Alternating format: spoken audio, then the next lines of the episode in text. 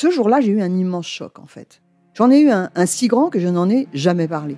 En fait, adolescente, je me sentais déplacée, comme un, comme un geste ou comme une parole peuvent être déplacées. En famille, en amour, au travail, en société, trouve-t-on jamais tout à fait sa place? Ce sentiment d'être en adéquation avec soi-même, de se rapprocher de la personne que l'on a l'ambition d'être. Une carrière pertinente qui nous rend heureux, un entourage qui nous aime pour ce que nous sommes, une vie qui nous ressemble ou tout du moins nous trahisse le moins possible. Parfois, ce sentiment de cohérence arrive vite, parfois plus tard, quelquefois jamais. Le plus souvent, il se déplace par vagues. Je suis Marion Ruggieri et dans le podcast Les Vagues, un tout nouveau podcast de Elle, j'interrogerai des personnalités sur le moment où elles se sont senties à leur place pour la première fois, mais aussi le moment où elles se sont senties déplacées. Je me rendrai chez elles ou dans un lieu cher à leurs yeux pour qu'elles me racontent ce jour fondateur où elles se sont dit ⁇ Là, je suis bien, je suis là où j'ai toujours voulu être, et c'est moi. Découvrez et écoutez les vagues à partir du 24 octobre sur toutes les plateformes de podcast. Bonne écoute.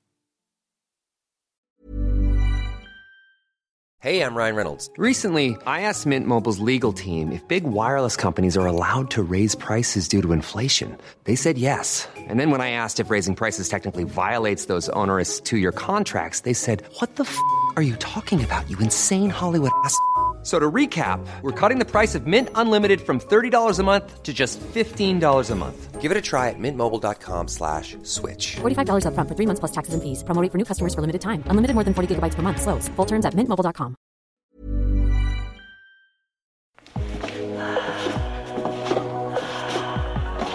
Féministe, qu'est-ce qu'on entend par cela Je crois que les femmes, elles doivent pouvoir épanouir leur personnalité comme elles le souhaitent. Le sexe de l'endurance, du courage, de la résistance a toujours été le nôtre. Pas qu'on ait le choix de toute façon.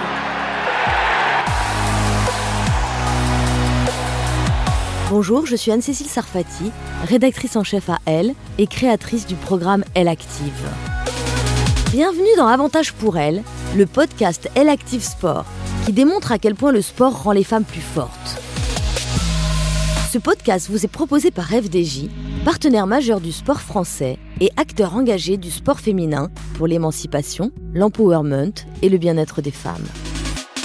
Aujourd'hui, le parcours hyper inspirant de l'athlète Nanténin Keita, au micro de Marie-Stéphanie Servos. Bonjour Nantenin Keta. Bonjour. Vous êtes originaire du Mali. Vous avez quitté votre pays lorsque vous aviez deux ans car vous êtes albinos. Tout à Et dans votre pays, les personnes qui naissent avec ce handicap qui altère la vue sont discriminées, voire parfois agressées ou assassinées. Vous quittez donc le Mali pour la France et vous nourrissez l'ambition de prouver que malgré votre différence, vous êtes capable d'aller loin, voire même plus loin que les autres. Et c'est par le sport et plus spécifiquement par l'athlétisme que vous trouvez le moyen de vous dépasser. Et vous le faites si bien que vous devenez championne paralympique, médaillée de bronze en 2012, d'or en 2016. Nantenin Kieta, dites-nous, que ressent-on quand on décroche une médaille d'or? Pour moi, euh, décrocher cette médaille d'or, c'est vraiment un aboutissement parce que ça faisait trois, 12 ans que j'attendais cette médaille, trois Paralympiades. Et surtout, après Londres, on m'avait dit, bon, bah, c'est bon, là, euh, t'en as déjà fait deux, euh, t'as raté. Et puis, la première fois, t'as fait une médaille d'argent, là, tu fais une médaille de bronze. Euh, si ça se trouve, la troisième Paralympiade, tu feras pas de médaille. Donc, arrête là. Et en fait, moi, j'étais intimement convaincue que je pouvais avoir une médaille d'or et que c'est pas que je devais, mais un petit peu quand même. voilà, donc c'était vraiment, vraiment un aboutissement. Alors comment vous avez fait pour la décrocher, cette, euh, cette médaille d'or? Mais en fait, après Londres, je me suis un peu assise, j'ai un peu réfléchi, et je me suis dit, euh, voilà, qu'est-ce qui n'a pas marché sur les autres Paralympiades Et euh, les années où ça a été forte, qu'est-ce qui a marché? Et j'ai en fait euh, voilà changé d'entraîneur pour changer de façon de m'entraîner, pour entendre un nouveau discours, pour avoir une autre vision de l'athlétisme et plus particulièrement du 400. Et euh, en fait, je pense que je savais ce dont j'avais besoin. Il fallait juste avoir entre guillemets le cran d'aller chercher ça en fait. Donc vous avez observé vos, vos, vos réussites, vos échecs et euh, vous êtes en fait auto-analysé. C'est ça. Euh, Après, j'ai pas fait ça toute seule. Hein. J'étais quand même accompagnée euh, de mon petit ange gardien, on va dire. C'est la personne qui m'a découvert euh, des talents en athlétisme. Et du coup, dès que j'ai un petit doute, bah, je vais le voir en pleurant. Et il me conseille. Alors, euh, ça fait partie de vos techniques, entre guillemets, on va dire, pour notamment gérer l'échec. Comment est-ce que vous faites euh, pour gérer l'échec et comment euh, est-ce que vous faites pour aussi gérer le fait de ne pas avoir atteint vos objectifs? En fait, il y a peu de temps, je pense, ou peut-être un peu avant les Jeux de Rio, je me suis dit, en fait, tant que j'avais un objectif, c'était d'être euh, championne paralympique.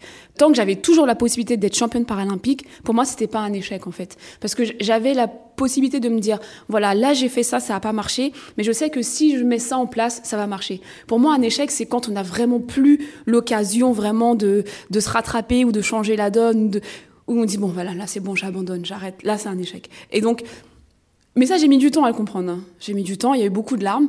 Mais quand j'ai compris ça, ben justement, les choses se sont facilitées et j'ai su me mettre des points d'étape. Et je pense que quand on veut atteindre son objectif, c'est ça qui est important. C'est de se mettre des points d'étape et de se dire, bon, là, ok, euh, moi, par exemple, mes points d'étape pour Rio, c'était les championnats d'Europe, les championnats du monde et les Jeux. Et j'avais un mini objectif sur chaque compétition et du coup sur chaque année. Et le fait d'atteindre des objectifs, ça fait des paliers. Bah, du coup, le palier ultime des jeux devient plus facile. Donc l'objectif devient plus facile. Donc on voit jamais euh, finalement d'échec euh, en bout de course, quoi. C'est vraiment euh, se donner des objectifs à chaque fois et, du coup repousser comme ça l'idée qu'il puisse y avoir un. Alors c'est pas le repousser parce que l'objectif final pour moi c'était vraiment d'être championne paralympique, mais je savais que si je voulais être championne paralympique, si je voulais atteindre cet objectif final, bah, il y avait d'autres paliers avant en fait. C'est des marches, c'est des escaliers, voilà. On peut pas monter la dixième marche si on n'a déjà pas passé la deuxième, voilà. Alors, pour décrocher l'or aux Jeux paralympiques, j'imagine que ça veut dire aussi avoir une hygiène de vie euh, très très réglée. Ça, c'est le gros problème. Dites-nous. je suis très, très, très gourmande. Et, effectivement, il faut avoir une bonne hygiène de vie. Alors, déjà, moi, de base, j'ai vraiment du mal à dormir. J'ai un sommeil vraiment pas top. Donc, déjà, en plus, je suis hyper gourmande. C'est-à-dire qu'il faut que je fasse très attention à ce que je mange parce que C'est vrai que vous êtes arrivé dans le studio avec un petit goûter. Oui, mais c'était pas une glace, contrairement à ce qu'on pensait. c'était un petit yaourt bio. non, mais voilà, plus sérieusement, c'est vrai que plus on va avoir du poids, bah, plus ça va être difficile pour nos tendons, pour nos muscles, pour atteindre notre vitesse euh, maximale. Donc c'est vrai que il faut avoir une bonne hygiène de vie et que la récupération est très importante. C'est pour ça certaines personnes pensent que quand euh, je suis pas à l'entraînement et que je suis chez moi, bah je glande. Bah non, ça fait partie de mon entraînement en fait, justement de me reposer, d'aller chez le kiné. Bah oui, des fois le kiné, très rarement, mais des fois le kiné va faire un massage, mais c'est pas un massage bien-être, hein, parce que honnêtement, lui il transpire et moi j'ai mal. Donc euh, voilà, l'hygiène de vie fait partie intégrante, mais vraiment de, de l'entraînement. Quand on vous écoute, euh, on comprend que vous avez une volonté très forte. En quoi le sport a-t-il forgé votre mental? Alors, à chaque fois, c'est un peu difficile pour moi de répondre à cette question, dans le sens où euh, j'ai toujours aimé le sport. Et je pense que j'aurais pas fait de sport, peut-être que j'aurais eu le même caractère en fait. Mais je pense que le sport a vraiment euh, amplifié en fait ce côté, euh, ce côté peut-être euh, battante, ce côté peut-être compétitrice. Parce que je me rappelle que même déjà en je crois que c'était en CE2, notre notre maîtresse nous faisait apprendre l'étape de multiplication et en fait on devait, il y avait une espèce de concours et à la fin il y avait un paquet de bonbons. Moi, à partir du moment où on m'a dit que si j'arrivais première, j'avais un paquet de bonbons, je peux vous dire que pendant toute l'année, personne n'a eu les paquets de bonbons. Parce que, voilà. Et donc, le goût du challenge, j'ai toujours aimé ce goût du challenge. Même à l'entraînement, quand on fait un exercice, on est en confrontation et que le but de l'exercice, c'est d'aller le plus vite. Bah, là, je suis la première à, à aimer ce genre de choses. Donc, je pense que le sport a vraiment amplifié ça mec de nature, je suis un peu quand même comme hmm. ça. Bon, alors aujourd'hui, c'est plus des paquets de bonbons que vous gagnez, hein, mais des médailles. Et euh, il paraît que vous n'autorisez pas vos proches à venir vous voir courir. Pourquoi ça? Euh, Parce que j'ai pas envie de les décevoir. Et euh, je me dis que si je gagne, ça me fera plaisir, énormément plaisir de refêter ma victoire une deuxième fois. Et que si je perds, j'ai le temps de pleurer, j'ai le temps de, de passer à autre chose et euh, d'aller les voir après en fait. J'ai pas envie qu'ils me voient malheureuse, j'ai pas envie qu'ils me voient triste. Donc du coup, euh, voilà. Et puis si je gagne, bah, ça me fait deux fois, deux fêtes. C'est pas mal. Effectivement, c'est pas mal. Euh, je voudrais vous faire écouter une, une, un petit enregistrement sonore.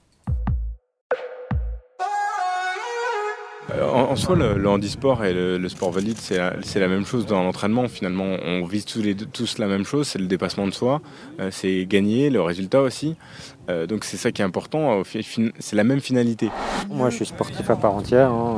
le handicap il s'oublie hein, quand on est dans la pratique sportive. Le but, c'est de pratiquer euh, la discipline, de faire le mieux possible. Handicap à point handicap, on retrouve cet esprit de compétition. Euh, pour ceux qui peuvent pratiquer à des échelles moindres, on retrouve le plaisir d'abord de faire du sport et on ne voit pas de différence notable entre, entre les deux. On ne devrait pas trouver de différence dans l'accès à ces sports et l'accès à ces compétitions. Moi, je peux dire une chose, c'est que tout à quand on veut, on peut arriver à tout. Voilà, ça c'est une chose qui est claire et nette. Euh, si on passe son temps à pleurer du matin au soir, comme il y en a plein qui pleurent et qui ne sont pas handicapés, euh, qui pleurent du matin au soir, ils n'ont pas de boulot, qui pleurent du matin au soir, euh, qui sont malades, ben, au lieu de pleurer, il ferait mieux de penser à autre chose et puis pas pleurer. Hein, parce que moi, par exemple, j'ai mal au dos en permanence, parce que je suis cassé très haut. Ça veut dire qu'il faut qu'on me porte pour faire des choses. je ne peux pas me déplacer, j'ai pas d'abdos. Je me déplace qu'avec mes bras et mes, épaules. Donc ça fait, j'ai mal. Et eh ben, je passe pas mon temps à pleurer. Hein, je pense à autre chose. C'est tout. Il faut se bouger le cul et puis dire allons-y, allons de l'avant. Antonin Keta, est-ce que vous voulez réagir euh, à cet enregistrement? Euh, alors oui, effectivement, c'est vrai que nous, euh, sportifs en situation de handicap, on veut être considérés comme des sportifs à part entière. On veut être considérés comme des sportifs qui ont un handicap et non comme des handicapés qui font du sport. Pour nous, c'est vraiment important et c'est vrai que on a quand même la chance d'être en général bien entouré. Et dans le monde du sport, les gens connaissent l'importance de l'entraînement, connaissent les on va dire entre guillemets les sacrifices qu'il faut faire pour atteindre tel niveau, ils nous voient nous entraîner. Et à la fin tout ce qu'ils retiennent c'est la performance et le chemin accompli pour arriver à cette performance là. Donc c'est vrai que à un moment donné, on est des sportifs tout simplement et que dans le monde valide en tout cas, c'est des choses qui sont de plus en plus intégrées. Mhm. Et en quoi cet esprit sportif euh, vous a vous aidé à affronter euh, bah, les épreuves de la vie? Alors c'est vrai que le sport moi surtout à la période de l'adolescence, m'a vraiment permis de prendre confiance en moi et de me dire que malgré cette différence, malgré son handicap, bah, que je pouvais faire les choses. Peut-être qu'il fallait les adapter, mais c'est pas très grave en soi, euh, mais que je pouvais faire les choses comme les autres et des fois un petit peu mieux même que les autres. Donc c'est vraiment ça m'a vraiment permis de me construire en tant que femme, en tant qu'être humain et de prendre confiance en moi vraiment. Mm. Et de me dire que ouais, que handicap ou pas handicap, différence ou pas différence, je suis d'abord un être humain, j'ai mes qualités, j'ai mes défauts, bah je travaille sur mes qualités, j'essaye de réduire un petit peu mes défauts, et, voilà. Alors, on en a parlé en introduction, vous venez du Mali, maintenant, où le fait d'être albinos, on l'a dit, mène à des discriminations graves. C'est pourquoi votre père, le chanteur euh, Salif Keita, qui est lui aussi albinos, a décidé d'emménager en France lorsque vous aviez deux ans. En quoi cet épisode a-t-il été structurant dans votre parcours? Bah, je, discutais avec mon père en plus il n'y a pas très longtemps là-dessus, et il me dit que dans la vie, il peut y avoir une grosse partie de chance. Et je pense que moi, la chance que j'ai eue, bah, c'est d'avoir mon père, évidemment, et euh, de venir en France. Je pense que j'aurais pas eu la même vie si j'étais restée au Mali. À l'époque. Aujourd'hui, je pense que les choses sont un petit peu différentes et en fonction de la famille de laquelle on vient, bah, les choses sont peut-être plus simples. Mais c'est vrai que le fait de venir en France m'a quand même euh, ouvert des portes que je n'aurais peut-être pas eues euh, au Mali. Parce qu'il faut savoir que là-bas, bah, le handicap est très mal vécu, très mal accompagné, et que le handisport euh, encore plus, quoi. Donc, euh, Justement, vous avez euh, créé une fondation pour les enfants albinos du Mali. Est-ce que vous pouvez nous en dire plus? Oui, alors c'est vrai que, bah, encore une fois, hein, je pense que quand on a eu de la chance, à un moment donné, il faut savoir aussi la rendre un petit peu. Et pour moi, c'était important de rendre, entre guillemets, cette chance-là que j'avais eue et de venir en aide aux, enfants albinos. Alors pourquoi les enfants? Parce que souvent on me pose souvent la question. Parce que, parce que déjà, je les trouve trop, trop, trop choux. Et puis en plus, je me dis que c'est vraiment l'avenir de demain. Et je me dis que plus on prend le tôt, et mieux ils se construiront en fait. Et pour moi, un point clé, c'est la scolarité. Et du coup, je me dis que plus on commence tôt une bonne scolarité dans de bonnes conditions, plus facile va être la suite en fait. Et du coup, on essaye d'améliorer les conditions de vie des enfants albinos au Mali, donc sur trois plans, sur la scolarité, sur euh, la santé et sur l'éducation. Quand je parle d'éducation, c'est éducation de la population, éducation de la famille en fait sur les conséquences d'avoir un enfant albinos et surtout bah, dire à la population que je suis albinos mais que je n'ai aucun pouvoir mystique. À part manger hyper vite des haribots, je ne sais rien faire. Voilà. on, l'a compris, ça. Alors, euh, donc vous êtes assez euh, occupé en parallèle de votre carrière sportive, parce qu'il faut le souligner quand même, malgré votre palmarès et vos nombreuses médailles, vous n'avez jamais vécu de l'athlétisme. Non. Il faut que je rajoute quelque chose.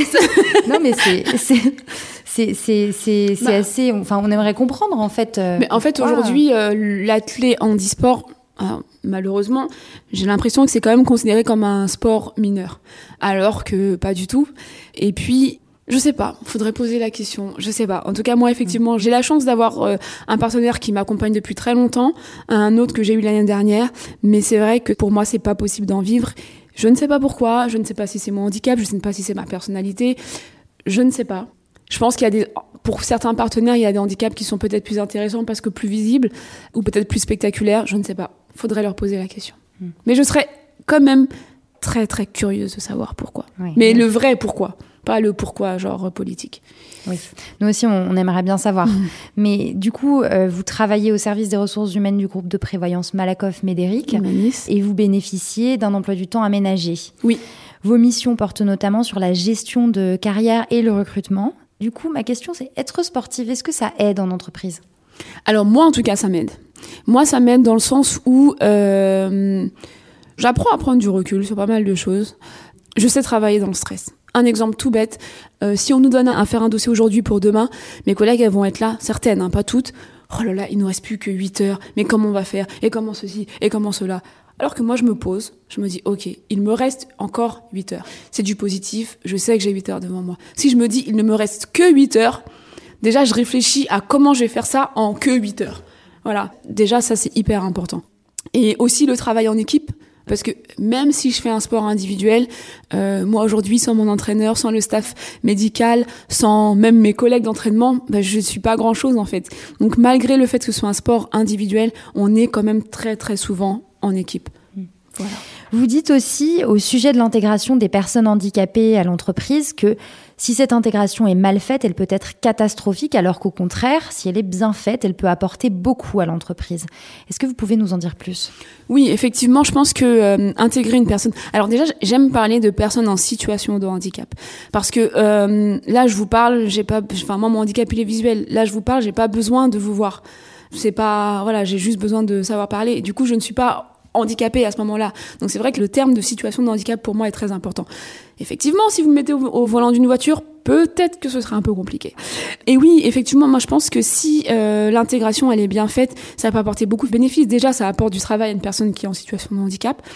Ça permet à l'entreprise aussi de peut-être, tout à l'heure on l'entendait dans l'audio, euh, souvent moi les entreprises me disent oui, bon bah c'est vrai que quand on a eu une personne en situation de handicap et que ça se passait bien, et ben du coup les autres se plaignaient beaucoup moins. On avait beaucoup moins d'absentéisme en général dans l'équipe. Ça créait aussi une espèce d'entente, une espèce d'entraide au sein de l'équipe. Et ça c'est vraiment des valeurs qui sont hyper importantes dans une entreprise. Et même si on va même au-delà de ça, euh, il y a une entreprise qui avait une personne en situation de handicap qui avait mal au dos en fait. Et du coup, ils ont donné à cette personne-là une chaise spécifique pour calmer ses mal de dos. Et voilà. Et en fait, ils se sont dit, mais attendez, au lieu d'être dans le soin, et si on était dans la prévention? Et en fait, ils ont équipé toute l'équipe de ces chaises un peu particulières. Alors, je sais pas trop ce qu'elles avaient, mais en tout cas, elles permettaient de rester longtemps assis sans avoir forcément mal au dos. Donc, entre guillemets, grâce à la personne en situation de handicap, ça a permis à tout le monde d'avoir cette prévention pour le dos. Moi, je trouve ça génial. Dans ton enquête, quels sont vos prochains objectifs sportifs? Eh ben, les Jeux de Tokyo. Et comment envisagez-vous votre reconversion par la suite? Euh, j'aimerais bien, bah là, depuis que Paris a les Jeux en 2024, j'aimerais bien, c'est vrai, euh, travailler auprès des jeunes, vraiment euh, sur de l'accompagnement. Enfin, j'aimerais bien leur faciliter le haut niveau. Moi, je suis sportive de haut niveau et je sais euh, les problématiques que j'ai eues en étant plus jeune. Et euh, des fois on se sent un peu perdu dans ça. Et j'aimerais bien voilà leur faciliter ça et peut-être leur dire bon bah là fais attention peut-être que tu vas avoir telle problématique. Moi je suis passée par là voilà comment je l'ai géré euh, ouais c'est vraiment quelque chose que j'aimerais bien. Et puis après si j'ai pas ça j'aimerais bien être consultante pour les jeux ou alors euh, en zone mixte. En fait j'aimerais avoir un poste qui me permette d'être proche des athlètes. Voilà. Vous parliez des jeunes. euh, Est-ce que vous avez l'impression d'être un modèle pour les jeunes? Il faut leur poser la question. je sais pas, je sais pas. Euh, j'espère que j'en inspire, j'espère. Euh, mais après, euh, je sais pas. Est-ce que, en tant que sportive, vous avez un conseil à donner à une non sportive Euh, oui. Le conseil que je pourrais donner, alors une non sportive, pourquoi? Parce qu'elle n'aime pas le sport ou parce qu'elle a honte de faire du sport? L'un ou l'autre. D'accord. Alors une personne qui n'aime pas le sport, je lui dirais de euh, essayer d'autres sports parce que souvent on n'aime pas le sport parce qu'on a essayé une fois la course à pied en décembre quand il neigeait et du coup on n'aime pas ça. Je lui dirais attends peut-être que au printemps si tu vas avec des amis peut-être que tu vas aimer ça ou alors si t'aimes pas la course à pied bah essaye autre chose. Il y a tellement de sports qu'on peut en faire partout n'importe quand donc vraiment je pense qu'il faut essayer différents sports. Pour celles qui ont honte, je leur dirais que on est tous différents. Et c'est ce qui fait la richesse du monde. Donc, à partir du moment où nous, en fait, moi, je l'ai compris par rapport à ma différence, le fait d'être albinos. À partir du moment où nous, on accepte notre différence, à partir du moment où nous, on accepte, entre guillemets, nos, défauts, ben, les autres, ils le voient beaucoup moins, ou alors ils le voient d'une différente façon. Et peut-être que nous, on a l'impression que les gens, ils nous regardent parce que, moi, au début, j'ai l'impression que les gens me regardaient parce que j'étais albinos.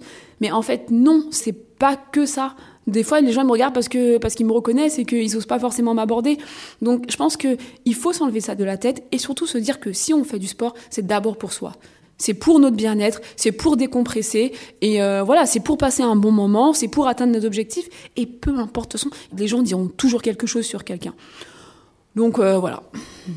Alors pour finir, euh, notre question rituelle, pensez-vous, Nanton Inquieta, que le public est désormais prêt à se passionner pour le sport féminin? C'est marrant ce que vous me dites. J'ai fait un post sur Instagram sur ça. Euh, les médias ont un rôle à jouer là-dessus. Si on veut que le public s'intéresse, il faut en montrer. C'est un peu comme le handisport.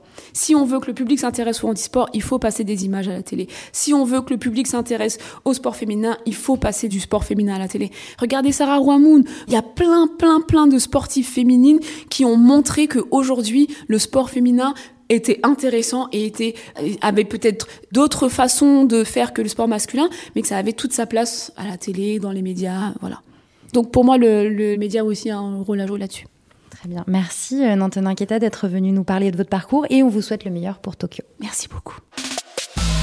C'était Avantage pour elle, avec le soutien de FDJ, partenaire majeur du sport français et acteur engagé du sport féminin. Découvrez tous les épisodes de la série Elle Active Sport, qui démontre à quel point le sport rend les femmes plus fortes.